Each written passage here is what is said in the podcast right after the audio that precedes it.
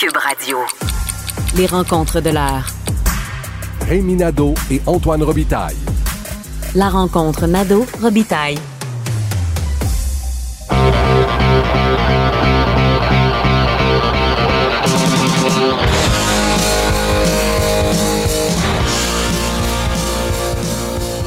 Et bonjour Rémi Nadeau, Bonjour Antoine. amateur de rock loup, expert en steak et tarte au sucre, accessoirement chef de bureau parlementaire à l'Assemblée nationale. Hey, la lassitude des masqués, euh, elle va être longue. Elle Oui. est peut-être même éternelle, Rémi. Malheureusement, ça ne finit Je pas. dis lassitude des masqués, il faut que je rappelle aux gens que c'est le titre d'une de tes célèbres chroniques récentes. Merci. Le célèbre, je sais pas, mais en tout cas, Ici à ce micro. oui. Écoute, euh, François Legault a été appelé à préciser davantage qu'est-ce que Christian Dubé voulait dire dans son message sur Facebook vendredi dernier avant le, le long congé, euh, en affirmant qu'on devait apprendre à vivre avec le virus. Et il faut toujours se rappeler que euh, Dr Arruda nous avait parlé de ciel bleu pour l'automne euh, lorsqu'on aurait 75 de Québécois vaccinés. Euh, Monsieur Legault avait parlé de la fin du masque dans les lieux publics. Et euh, maintenant, euh, François Legault, donc euh, confronté à, à ce message-là et lorsqu'on lui demande plus de précision, il affirme que les mesures qu'on a là, les mesures sanitaires, sont là pour rester. Alors, ça veut dire le masque dans les lieux publics, le masque à l'école, euh, par exemple dans le transport scolaire, dans les, euh, aires communes, même en classe pour euh, Montréal, le Grand Montréal et certaines régions, et même là, euh, en Beauce aussi, on va l'ajouter euh, dans certains secteurs en Beauce. Là, on commence à percer vers l'est du Québec avec le masque en classe. Euh, mais ça veut dire plein de choses. Ça veut dire la limite de 10 personnes pour un rassemblement dans une résidence privée, euh, etc., etc. Alors, c'est sûr que c'est comme si, eh ben, d'ailleurs, je pense que c'est toi qui avais fait l'image d'autre fois du- de la course vers euh, comme un marathon avec le fil d'arrivée. Puis quand, Oui. on a- quand on pense qu'on arrive, le, le fil, Déplace le fil. le fil d'arrivée recule. Aïe, aïe, aïe. Alors, malheureusement, c'est ça. Pour aller avec ça, François Legault, donc, a annoncé officiellement l'imposition de la vaccination obligatoire pour tous les employés du réseau de la santé euh, public et privé.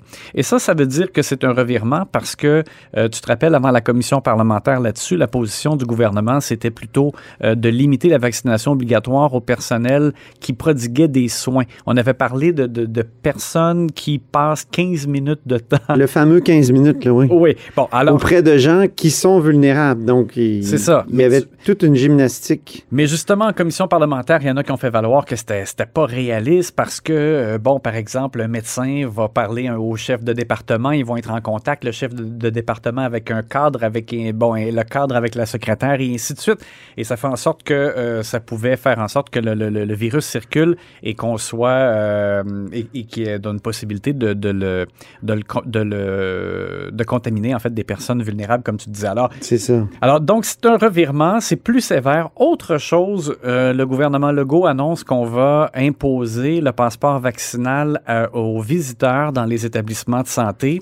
Euh, Christian Dubé a même laissé entendre que ils avaient songé la possibilité que ce soit imposé pour les patients, mais que bon, ça sera pas le cas pour l'instant, du moins. Alors, on voit qu'il y a encore du resserrement et euh, et, Christian Dubé et François Legault plaident à nouveau pour la vaccination parce que les euh, statistiques démontrent, hors de tout doute, euh, que les euh, non-vaccinés donc, ont beaucoup, beaucoup, beaucoup plus de chances de, contracter la maladie. On dit que c'est 30 fois plus, en fait. Le, le chiffre, quand même, est assez astronomique.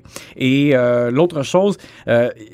François Legault nous dit qu'il a du mal à dormir parce qu'il il cherche à tout prix une façon de faire revenir des infirmières euh, retraitées, par exemple, qui ont de l'expérience dans les soins intensifs, pour les faire revenir dans les hôpitaux parce que particulièrement dans le Grand Montréal.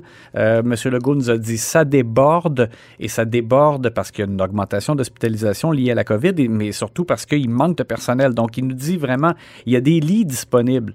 Mais il n'y a pas de bras. Il n'y a, pas- y a- il y a pas de bras pour prodiguer les soins et on a besoin d'infirmières euh, d'expérience. Alors, tu sais, tout ça, c'est pas, c'est vraiment pas réjouissant.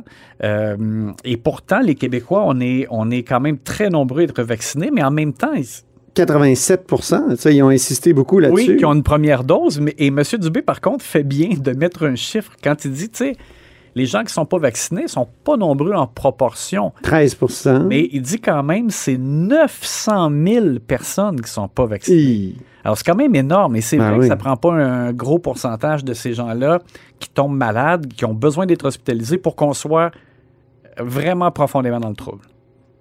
Bien, deuxième sujet maintenant, euh, les négociations avec les éducatrices, les éducatrices en garderie, ça va être vraiment un gros sujet cet automne aussi. Peut-être pour une raison qui, qui, fait penser à ce que tu viens de dire sur les, les infirmières, les préposés, euh, les gens dans les hôpitaux. C'est toujours la même affaire, le manque de personnel. Le manque de personnel est criant. Et ça, il y a eu tout un changement de cap de la part de l'équipe caquiste. Parce que tu te rappelles qu'en 2018, à la campagne électorale, euh, regarde attentivement la liste et sont nombreux les engagements de la CAC. Il n'y en a pas de, il n'y a pas un engagement précis de création de places en garderie pour le mandat de la CAC. Alors, c'était pas vraiment sur le radar. À ce moment-là, c'est. Ben, on disait pas qu'on éliminait les listes d'attente, puis c'était 50 000 euh, Ben, places, en non? fait, c'était que les maternelles 4 ans pratiquement et on disait que les maternelles 4 ans allaient faire en sorte de libérer 50 000 places pour Ah oui, euh, le réseau. euh, les enfants de 4 de ans quitteraient finalement à peu près les CPE, puis là, ça Bon. libérait des places. Mais là, c'est finalement, c'est- la pression s'est accentuée avec le temps parce que les récits de parents qui manquent de place en garderie, de femmes qui doivent demeurer à la maison, ou d'hommes aussi, parce qu'on l'a vu, là, il y a des pères qui ont, qui ont accepté de, ben, qui n'ont pas eu le choix de demeurer à la maison Ben oui. euh, parce que les deux travaillent, et, euh, ils n'ont pas de place en garderie. Euh, on a vu récemment même le, le témoignage d'une députée, Émilise Lessartérien, euh, qui se retrouve un peu dans cette situation-là. Elle va venir siéger au Salon Bleu, mais c'est compliqué. Il faut que les parents, beaux-parents, gardent à tous les Oui. jours. Alors écoute, bref, il y a beaucoup de pression et François Legault a complètement changé de discours. Le 5 août, c'est passé un peu inaperçu parce que c'était durant les vacances, mais il y a eu la conférence de presse avec Justin Trudeau quand Justin Trudeau a Oui. annoncé une compensation de 6 milliards de dollars sur, Sur cinq 5 ans, oui. euh, pour les services de garde. Mais François Legault a dit à ce moment-là, on va créer une place pour tous ceux qui en ont besoin. Alors là, c'est le, le discours n'est plus le même. Là, on veut vraiment, euh, ça revient et, et ça m'a fait penser. Mais encore faut-il qu'il y, ait- des bras? Ben, C'est un peu ce que tu disais euh, C'est tout ça. à l'heure pour ce qui est des infirmières. Ben, exactement. Alors là, on sait que le ministre Mathieu Lacombe va présenter comme un livre blanc dans une première étape. Deuxième étape, il y aura un projet de loi Oh. euh, dans lequel on va annoncer de quelle façon on va créer, parce que là, présentement, on dit qu'il manque 37 000 places. Donc, ah, c'est plus 50 euh, 50 quelques 000, mille. c'était les, les noms euh, euh, sur une liste d'attente, si tu veux, pour avoir une place, mais on prétend qu'il y a des doublons là-dedans. Bon, bon. Du côté du gouvernement, on dit il manque 37 000 places. OK. Et on dit qu'on va présenter donc dans le, le- le livre blanc, le projet de loi, euh, une, marche à suivre ou un, processus pour arriver à créer toutes ces places-là. Et euh, par la suite, on va lancer avant les fêtes le plus gros appel de projet jamais vu, semble-t-il, pour les places en garderie. Mais ben voilà, le problème, c'est que présentement, il y a même des CPE qui ferment. C'est arrivé en Abitibi, un CPE qui a annoncé sa fermeture parce qu'il y avait pas assez d'éducatrices. Donc, euh, on sait qu'elles ont, euh, qu'elles demandent un rattrapage salarial euh, et il y a eu de nombreuses histoires qui ont défrayé les manchettes récemment. Nous, on a, je me rappelle le bureau parlementaire, Geneviève Lajoie a parlé à une dame en Abitibi toujours, où la dame, malgré qu'elle adore son travail en CPE, préférait aller faire l'entretien dans une compagnie minière euh, où le salaire était beaucoup plus avantageux. Et elle disait, ça me fait de la peine, ça me brise le cœur, mais je- elle n'arrivait pas à joindre les deux bouts parce que le, salaire est trop bas euh, comme éducatrice. Bon, alors, on sait que les préposés aux bénéficiaires maintenant rentrent à 26 de l'heure, donc ça a placé la barre assez haut. Et euh, les éducatrices en garderie, de leur côté, ben, le 25 et quelques dollars, là, c'est, le maximum que tu peux atteindre euh, au plus haut échelon. Donc, euh, il y a un rattrapage à faire. On sait que le gouvernement, dans sa proposition aux syndiqués durant l'été, il y avait jusqu'à 17% c'est ce que j'ai écrit dans ma chronique. Mais il y a des nuances, là. C'est, c'est comme c'est 6% plus 6 pour les éducatrices qualifiées. Pour les non qualifiées, c'est moins que ça. Et euh, il y aurait comme une prime pour celles qui acceptent de travailler 40 heures et plus. Mais ça, du côté syndical, on me dit attention, c'est pas permanent, ce serait temporaire. Bon, alors là, il y a, le jeu des, négos. Mais euh, les centrales syndicales, essentiellement, ont surtout fixé le rendez-vous à l'automne. On me dit qu'il y a eu quand même des discussions un peu, mais euh, elles sont convaincues d'avoir le gros bout du bâton. On pense qu'on l'opinion publique de notre côté, euh, du côté des éducatrices. Alors, c'est sûr que... Mais Mais c'est toujours compliqué avec euh, le réseau des garderies quand même, parce que justement, c'est un, un réseau, c'est pas comme euh, un palier scolaire. C'est pas, c'est pas du tout un palier, un palier scolaire. Non, Il y a et, des, il y a des- c'est, c'est- des, c'est des OBNL souvent. c'est ça, exactement. Et- Le gouvernement n'est pas l'employeur. n'est pas l'employeur. Donc, quand tu dis syndicat patronat, oui, mais c'est, plus compliqué que ça. Oui, et même, tu vois, même le processus, là, parce qu'en m'inf- en m'informant là-dessus, je trouvais que, bon, je, je voyais à quel point ça pouvait être compliqué.